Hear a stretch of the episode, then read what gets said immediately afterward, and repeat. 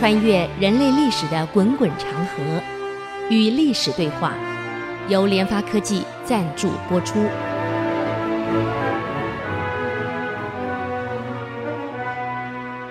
这里是 IC 之音主客广播 FM 九七点五，您所收听的节目是《与历史对话》，我是刘灿良。啊，我们上礼拜提到到一位叫梁方的太监。这个宪宗说蔡京有两个是蛮厉害的，一个梁方，一个汪直啊。我们就谈的是梁方，这个整个钱的败光跟他有关系，国库空虚跟他有关系啊。这个万贵妃啊，我们上礼拜提到了，她为了生存，除了控制住皇上以外，她也懂得利用朝中的各种关系，毕竟是在朝中混了这么久了，朝中的怎么生存的法则，她很懂的。所以也勾结了梁方太监这一脉，而梁方本身也知道，啊，他想要能够生存，那也得得到万贵妃的信任。嗯，所以我们很了解啊，历史啊，这种政坛上的这种因为利害关系的勾结，一个领导者你不能不掌握。当你能清楚他他们勾结的目的、动机的时候。呃，你才能知道怎么去用人，才能犯这种事情的发生。呃，所以以前我们成立什么监察院啊，要这个考核，要检查，哎，很可惜啊，这功能没有发挥呀，啊，再加上现在搞的是选举，一旦选上选完以后呢，所有的官位不是去选贤与能，基本上都是选后的酬庸。这跟这个明朝的政局腐败很像啊。都是勾结出来的，啊，啊等到你成功了，大家都分分赃嘛，就变成这样子了。嗯，那么这样一下来，国家的建设停摆，发展停摆，国势就一天不如一天。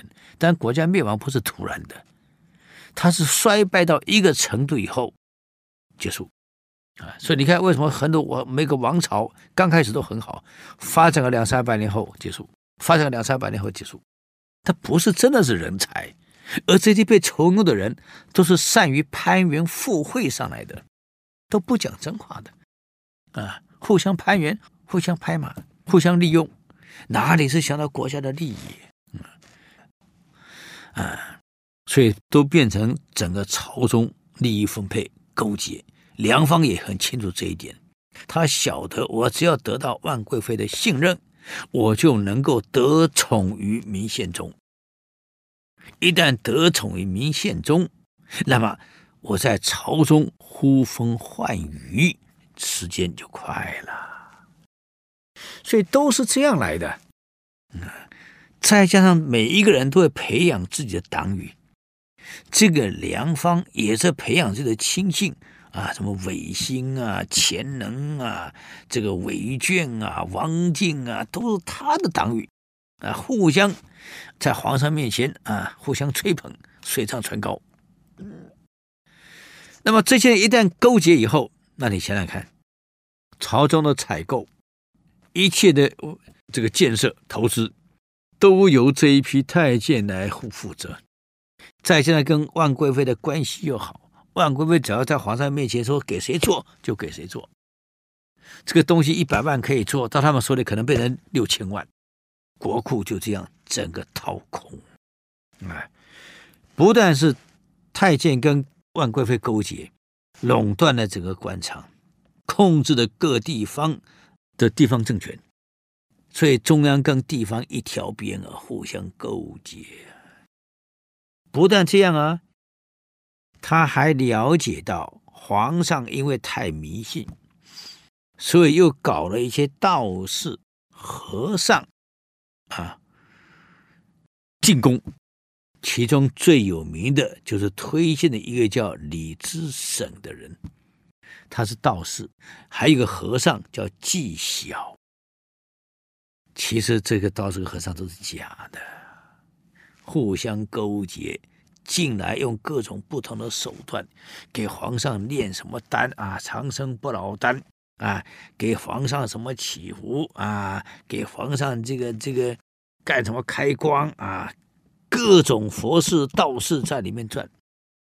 那么每干一样就花钱，啊，要盖祭坛花钱，啊，要盖轿花钱，那这国库就这样一粒粒关了光了，还这样还不打紧，又跟万贵妃两个搞了一个名堂出来，叫做传凤官。嗯，我们都晓得明朝的官员是怎么来的，科举。传凤官这个官员呢，是不需要经过吏部的审核，也不需要经过选拔，也不需要经过科举，啊，他是由皇帝直接任命，叫传凤官，专门由中央到各地方去传令的这种官员。那么这种你看，代表皇上到各地方带着圣旨去传令，那权势之大呀！各位，嗯，类似当时挟天子令诸侯，哈，鸡毛当令令，地方官员怕的要死，而这些人都是由万贵妃跟梁芳这些太监勾结后所推荐的人，当做传凤官，来作为自己的党羽，而传凤官在传圣旨，有他的权势，可以笼络中央到地方，结成自己盘根错折不可破的一个集团。明朝的传凤官一直到孝宗的时候，已经多达三四千人了。每天不干活，就是专门到各地方去传话。你看，这种也不需要经过考试，可是因为假鸡毛当县令，权势又大，地方官员怕他们，不敢得罪。这种腐败就可想而知了。动不动就勒索，动不动就要，不但这样，而且什么坏事都做绝。这官又皇帝直接任命，又不经过各种单位，你看怎么办？那么来的这位李之省啊，那更是一塌糊涂。我们知道李之省这个人是一个当时危害最深的，全朝都称他叫妖道，穿个道袍，手拿着拂尘，啊整天给成化皇帝啊献宗，做扶鸾大法，做五雷大法。做各种大法，帮他炼丹，长生不老丹。这个李自成是江西南昌人，啊，原来也当过小官呢，后来因为贪污被腐败，被革职了。没想到革职以后呢，他结识了梁方，就以道士的身份出现。原来在布政司当小官的时候是见不到皇上的，现在呢变成了这个道士了。那么梁方呢，就推荐给皇上，从传奉官开始当起。可因为能够帮皇上炼丹，这个丹药皇上吃的觉得蛮愉快的，你看还挺好的，还有效果。皇上就召见他了，你得天天给他炼丹。那么当时皇上因为最初万贵妃的结果一直没有孩子，怀的都被人家剁掉了。所以急着要孩子，那怎么办？又给他炼丹，炼纯丹，让皇上呢能力很强，可以赶快夺生。加上万贵妃也希望儿子，希望皇上努力，所以给他炼这种丹药啊，一个是长寿丹，可以长寿、长生不老；一个是能传宗接代的啊，寸丹就整炼这个，再帮他做各种法事，不得了啊，得宠啊，啊！就他干了什么坏事呢？我们休息一下，等会再回来与历史对话。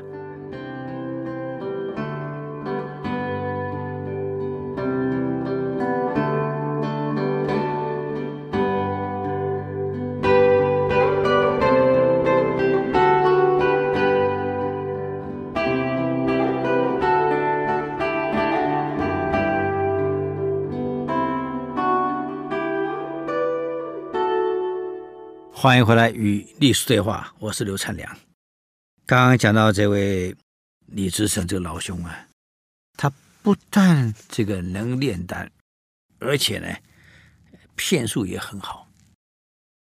我们都晓得这个宪宗年轻时候很苦啊，而且几度差点丧命，所以内心非常的空虚，导致即位以后呢，只相信两样事。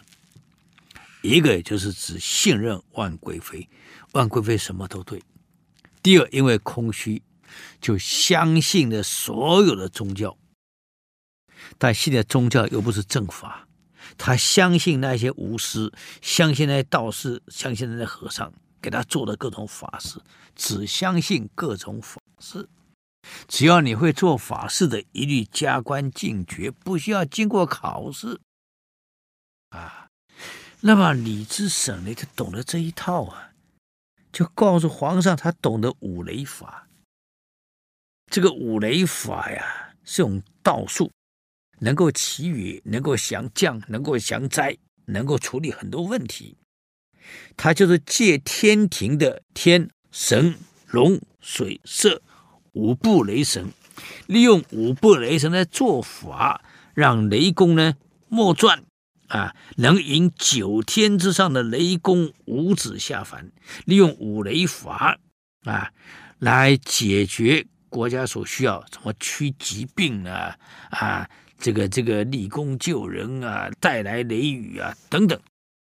那么，在中国道教史上记载，真正懂得这个五雷法的，只有宋代的一个叫林陵的一个道士啊，还能够呼风唤雨，还立台求雨。可是这个老兄呢，他也认为他懂这个，就让皇上做各种台来做五雷法，来帮皇上。延年益寿，帮皇上呢依这个法，可能炼出更好的丹药。可是你要做这种事要花钱啊，所以国库的钱再跟他跟良方这个事的勾结一下，哇，那太好用了。嗯，可问题就出在这个地方，这个人啊，你说我利用这种道术来骗人啊，在皇上面前是红人也就算了，可他目的不是这样子啊。他希望能够跟梁方一样，能插手朝政。他后来还想到要插手东厂跟西厂，来控制整个国家政局。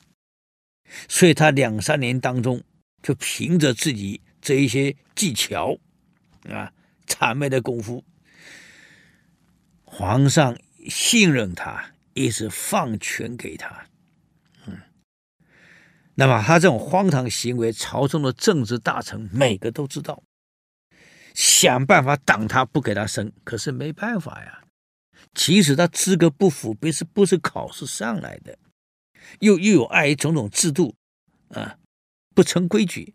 可是皇上信任他，就这样一步一步，他到达目的啊。这个升官升得非常的快呀，啊，已经到了。类似现在部长级以上的官职了，朝中是这样的，政治官员是瞧不起李自成这样不学无术啊，靠着做法事啊起来。可是有多少人也很想借这个机会来升官？所以你自己看啊，你不要看李自成是个这个假道士，内阁大学士彭华跟刘吉。就是李自省的忠实走狗，由他培养出来的。他的权力已经大到可以帮皇上任命内阁大学士了。你就知道他权力多大。一旦有权，就几乎整个串通一气，勾结起来，以权谋私，买官卖官。整个成化朝，也就是宪宗的成化朝，本来就乌烟瘴气的情况下，更是黑暗了。啊，到了成化二十一年，也就是他临终前的两年，天突然有异象。啊，我们都讲过了，这个宪宗很迷信的，一看天有异象，就把群臣找来。这个天有异象，表示我的这个皇帝啊，可能德行有缺，哪里不对？你们应该讲些直言嘛，以免得上天惩罚。于是很多官员呢，一看机会来了，很多官员一看机会来了，这些奸臣不除掉怎么行？所以很多正直的官员就联手上奏，把这个这个李自成所有的一些不法的行为，李自成、长恩啊，这个刘吉这些党羽所有不法的行为，全部上书了。皇上看完以后，怕天惩罚嘛，人家写的这么多罪状都是事实，所以就把李自省的上林建成职位啊贬了啊，并且查封所有的这个传奉官，才发现到他们整个集团、整个朝廷这个荣烂的官员有五百多人，根本就不需要干活、领国家公帑的人，所以没有办法被迫裁撤了一大部分，只留下六七十人。朝廷内外政治人士都很高兴啊，皇上总算有作为了，二十一年来呀、能干点活了。可是因为李自成被贬官了，心里很愤恨啊，当然恨啊啊！你挡了我的财路，挡了我的官路，嗯，就开始制造各种事端，制造各种这个缘由，把当时贬他的带头人张吉、员外郎彭刚等等一些人全部铲除。那么你想想看。他的借口很简单，因为这些人本来就反对万贵妃，这些政治人本来就看不下万贵妃，再加上看看这个这个梁方，再看看你这个李自成这些人，政治人看不下去，当时联名把你们整了，贬官了，清除出去了，可他们却联手起来，以万贵妃为首出面了，来保他们，在皇上面前反击，啊，可怜啊！这个宪宗啊，毕竟还是相信万贵妃，毕竟他们这些结成党羽了。我刚前面讲过，这最大的问题，每一个王朝最大问题的外戚跟宦官，原来是斗争对立的。可到了明宪宗，他不是斗争对立，是两股势力结合起来，那不得了啊！那危害之凶悍，这不是我们可以想象的呀。啊，这下开始反击了。这一反击，把当时假这个天象不对啊，摒除李自成这些恶霸的人，这些政治的官员，李煜啊、尹道啊、尹直啊、黄景啊、尹龙啊，全完了。数十名当时像礼部尚书、工部尚书这些所有各部的尚书、政治的官员，通通被他们一扫而光。你说皇上昏不昏头？也昏头啊！这政治的官、各部的尚书，怎么可能会这样啊？全部被罢掉了，被罢了也就算了。这个李自成还不够啊！把当时逼我下台这些官员，我逼我报复，通通除掉还不够，还想升到东西厂去。他很清楚。控制明朝命脉的官员命脉的，不是我在这里讲万贵妃跟你吵跟你闹没有用，只有真正让我实质掌控到东厂跟西厂，那才有用啊。可是要掌东厂跟西厂，你要晓得，当时西厂的头目叫汪直，我想各位都听过了，明朝大太监汪直，你得先把他给斗下来呀。历史上还真厉害。李自成等人跟梁芳等人还真把汪直给斗了，给打垮了啊！这个宪宗是很信任汪直的，可汪直为什么七场大头目汪直会被斗垮？很可惜呀，也是得罪了万贵妃呀，各位，人家联合万贵妃，你不是啊，所以他被斗垮了。嗯，把这个汪直合作的上民也斗掉了。眼看着李自成很得意，我这又花了这两年，终于可以掌控东西厂了，啊，结果掌控了吗？啊，我们休息一下，等会再回来与历史对话。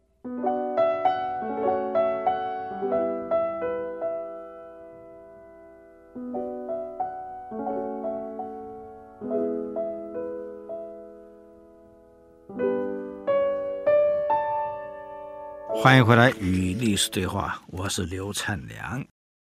那么刚刚我们谈到这个李自成，好不容易把这一批人斗得干干净净的，准备也也升进东厂西厂，准备控制特务了。哈，我告诉各位，人很有意思啊。不管梁方跟李自成怎么勾结，跟这个万贵妃怎么勾结，成化二十三年的八月，明宪宗过世了。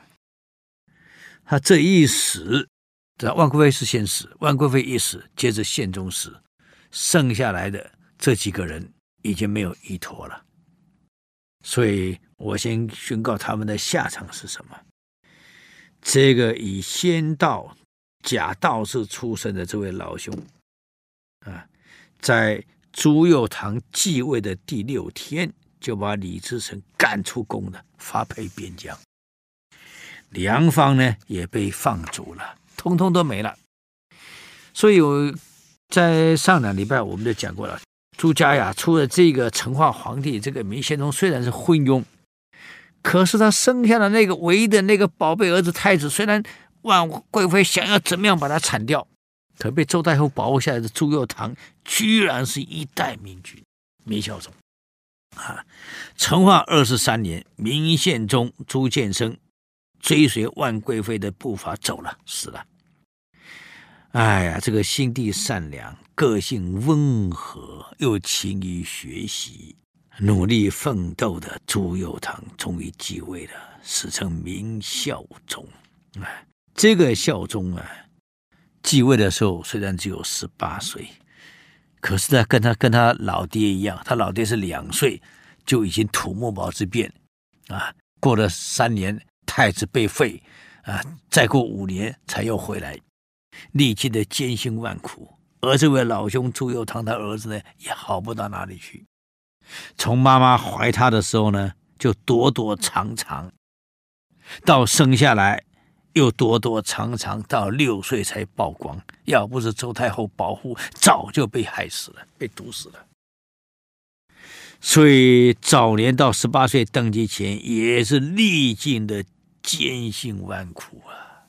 所以明朝后面这几个皇帝都很可怜的，这两个皇帝都很可怜的，你小时候多苦啊。嗯，虽然已经继位了，可经过这个磨难，这个历练。他很感谢那些为了保护他而是献出生命的人啊！虽然十八岁登基，六岁被发现，这为了保护他死的好多人啊！嗯，还有啊，为了他，虽然能活到现在，可是付出很多代价的人，嗯，他登基的那一天。望着跪在他脚下的群臣们，心里的感受啊，百感交加。回忆到过去十八年的苦，看看未来，整个朝廷是一笔烂摊子。朝中有奸贼万安的势力，李自成的势力，梁方的势力这么大啊！整个朝廷千疮百孔，整个国家千疮百孔。这个担子多大，压在一个十八岁的孩子身上？你看，十八岁才念高中，现在当皇帝了，这么大的问题你得处理啊！这个明宪宗啊，给儿子留下的这片江山，是一个非常复杂的烂摊子。这个摊子如果说烂，那也就算了，不要复杂，他还好处理。个烂摊子，而且盘根错节的建党啊！上窜下跳的这些传奉官，毫无效率的内阁，复杂的激烈的社会问题、民族问题、官民问题、太监跋扈的问题，啊，这些道士和尚充斥着整个宫里，满宫里去走走看，都是道士，都是和尚，嗯，一大堆麻烦摆在朱国堂面前呢，他才十八岁呢。怎么解决啊？面对这个问题，我告诉各位，一个有能力的人，年龄不是问题。虽然只有十八岁，看着下面跪着磕头的官员们，盘根错节的朝廷，腐败的政局，啊，动荡的社会，贫困的国家，整个国库空无一物，没钱。这个多灾多难的儿童长到了十八岁的，但是也好，培养出个坚韧不拔的性格出来。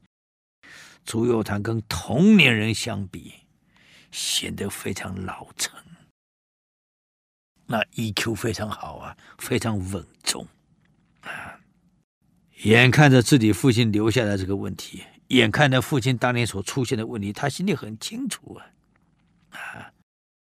这二十三年的陈化林的混乱，他也很清楚啊。所以正史上对孝宗的记录是这样写的：千金之子，一般人啊，那一些千金之子，习性骄逸，万乘之尊，求是以快之，恶闻己过，这是陋习。可是这些陋习在朱佑樘的身上一点都没有。他下决心改革。当时他成婚的时候，太太是国子监啊，监生张鸾的女儿张皇后。这张皇后呢，温柔贤惠，知书达理。成婚的那一天，两个人去见了这个这个，见过万贵妃。那时候他成婚的时候，万贵妃还在啊。可是也拿他没办法了。这个成婚以后。明孝宗大小事会跟王后商量。他继位以后，他跟皇后这么说：“我到六岁才知道，原来我是皇子，因为我是怕被杀后人家保护我的。我到了六岁，我才知道我的身世。六岁以后，太后保护了我，要不然我早就被毒杀了。想毒杀我的不只是。”万贵妃，还有那一些太监们，今天朝廷这么混乱，我第一个动作一定要解决朝廷的混乱。你看怎么样？我们刚刚讲过，这个张皇后是张鸾的女儿啊，国子监一个知书达理的，很贤惠，跟皇上说，朝廷不稳定，朝廷的腐败。国家一定亡。你把中国历史翻开，没有不亡的啊！现在朝中里面，你看有多少奸贼在这里？这些奸贼一定要先解决，把朝廷稳下来。朱佑樘在继位那一天，装的一副什么都不会，很弱，让这一些奸贼们认为：哎呀！这个朱佑樘继位早晚也是听我们的，他没什么能耐，才十八岁嘛。哎呀，嗯，其实他早就已经很清楚了。嗯，继位的第六天，在不声不响、完全没有人警觉到的情况之下，第一个就解决掉那位以成道成仙为名的到处胡搞的李自成。当然，李自成没有想到他会被下手。他以为这个皇帝十几岁也很好欺负，很好骗。这个老皇帝我都骗过了，这小皇帝算什么？所以完全没有防备，啊，还以为可以继续混下去，以为这个皇帝呢，哎，还是会相信他。就没有想到第六天，朝堂马上宣布押出去，下放边疆，让你想都没有想到啊！当场带走。如果这个事泄出去，当时我继位一副很嚣张，我皇帝很英明很能干，让对方有警觉性的话，恐怕处理不了。才六天，一下子就把它解决掉了，当场押走啊！你以为就办那个李自成吗？还有解决很多事情。你看明孝宗能力好到什么程度？十八岁继继位，把父亲留下问题一样一样解决。我们来看他怎么解决。哎，我们休息一下，等会再回来与历史对话。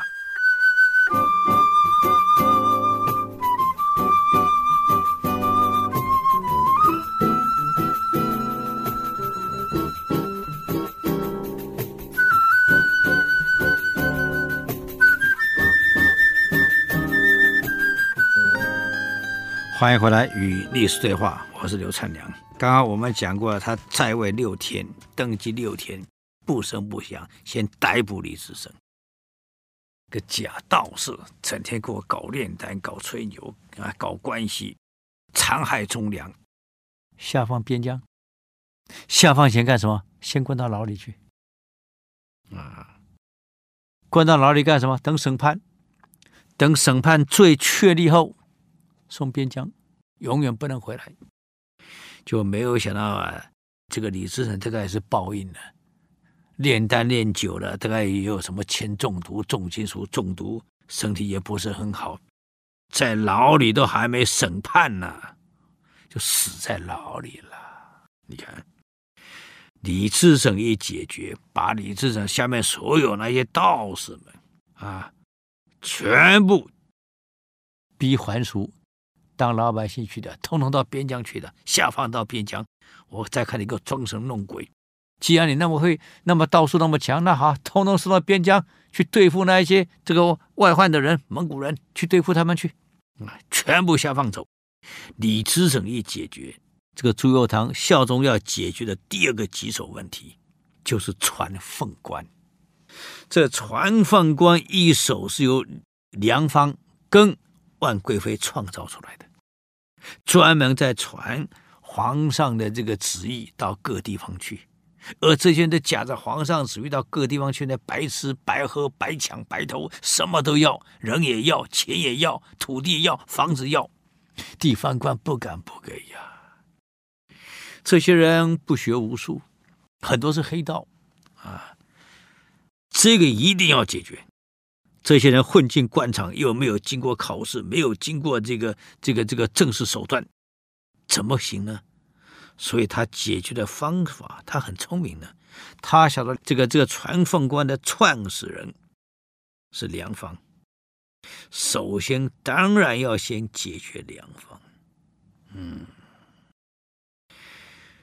打梁方第一个开刀，所以他九月继位，六天内解决李自成。李自成一解决，梁方的右手就断了，党羽全部清除。继位二十几天，正式逮捕梁方，啊，让所有的官员、朝官提出梁方的罪状，严惩。所以，这个浩浩荡荡的整肃宫中那些奸贼、那些腐败分子开始了。梁方一逮捕。所有传凤关的资料，皇上要亲阅，亲自看。两千多个传凤关，一个一个审，看完了，没有一个是科举的，原来全部是黑官，啊，并且把这传凤官两千多人全部整理出来，由各地方官员提出他们干过什么鸟事儿，只要有证据的，全部严办。就这样，两千多个传奉官，短短不到一个月，通通摆平。同时废除了传奉官制度，恢复到原来的制度。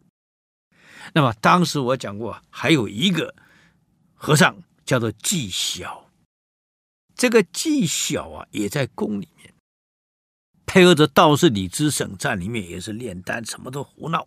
啊，而这个人坏到什么程度呢？因为他是他又不是太监，在宫里里面将所有的宫女全部搞成一套啊。但纪晓很清楚，一看李自成被抓，当天就跑掉了，马上离宫溜走了。所以纪晓很聪明，你抓李自成，他就明白了，下一个肯定就是我了，所以跑了啊，跑回自己的老家江夏。就在里面隐姓埋名，反正你也捞了不少钱。当时在宫里骗皇上，钱也捞了不少。这些钱你回江夏去，哎，以前的户籍制度又没有那么清楚，又没电脑连线，你换个名字啊，带了那么多钱，买个农田，偏僻一点的地方养老，我日子是很好过的呀。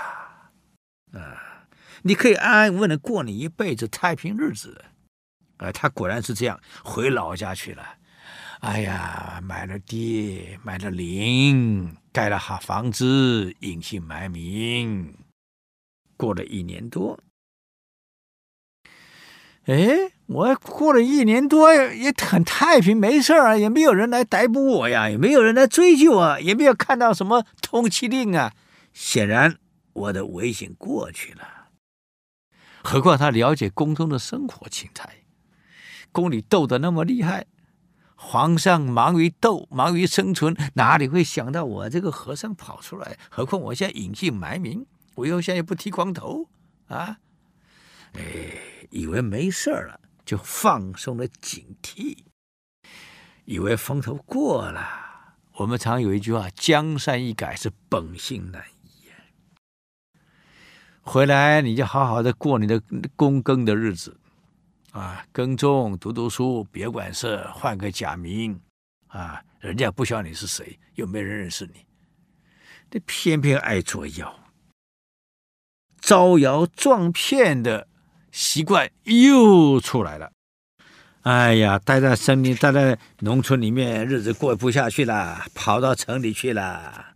啊，想一想，当时在京城有多威风啊，在皇上面前啊，现在躲到这儿一年多，以为没事儿了，可是按耐不住了，又想出去招摇撞骗，把当时这个这个宪宗赏给他的那一块皇家的黄布绑在手上，啊。包在手上，在城里到处吹牛。哎呀，我是皇家的人，我是皇家出来的。我这个手，你看绑的这块布是啥？你们看清楚，这可是皇上亲赐的呀！啊，我地位不一样啊！啊，又开始假这种身份的地位的不同，开始招摇撞骗了。以前没有新闻报道，没有报纸。他根本不晓得现在京城发生什么事情。如果是现在的话，你虽然躲到乡村里去了，开开电视，看看新闻报道，晓得现在城里现在反腐败斗争，马上在又又要办过去那些犯罪的人，你会警惕。可是一个人在江夏城里，那时候也没新闻呢，他也不晓得京城发生什么事，他哪里知道京城已经在整顿这些事情呢？皇上列出了所有该清人的名单，让朝廷就这些人提出他们的罪状。提出来，一旦经过检视弹劾，这弹劾的奏折一旦合格了，被举发的罪状如果是属实的，马上就要逮捕了。所以他的名字纪晓也在里面。你跑到江夏去，乡下买个土地，盖个房子，你你弄个假姓名，好好过日子。以前又没电脑连线，谁知道你原来是谁？本来是可以没事的，你却跑出来，一年多没事跑出来，我就是技校，好吧，得意啊，继续骗。啊，没有想到啊，很快的通缉令就下来了。在这个当时的这个这个立科启事中，林廷玉的坚持下，啊，一定要继续追捕纪晓岚。皇上同意了，由刑部会审，所以就在江夏城，他被逮捕了。你看看，如果你就隐姓埋名不就好了吗？你干嘛要出来乱跳呢？被逮捕了。结果被处死刑，所有家属全部充军。啊，你看看，也就是当时这些假道士、假和尚，在朱佑樘起来后，全部解决掉了，两方解决了。啊，那还有一个人也要解决。嗯，这个人呢，就是万贵妃的弟弟，叫万喜。那么我们很奇怪的啊，皇上谁都整顿了，却留了一个人叫万喜。我们不得不佩服明孝宗的脑袋真是聪明啊。嗯，那么他为什么留下他呢？哎呀，我们的时间又到了啊，只要留到下个礼拜给各位做报告啊。对我们的节目呢，如果有任何建议，欢迎到 IC 之音啊主客广播网站留言。我们的网址是 triple w 点 ic 九九点 com 啊。谢谢各位，我们下周再见。以上节目由联发科技赞助播出。联发科技邀请您同游历史长河，发现感动，积累智慧。扩大格局，开创美好幸福人生。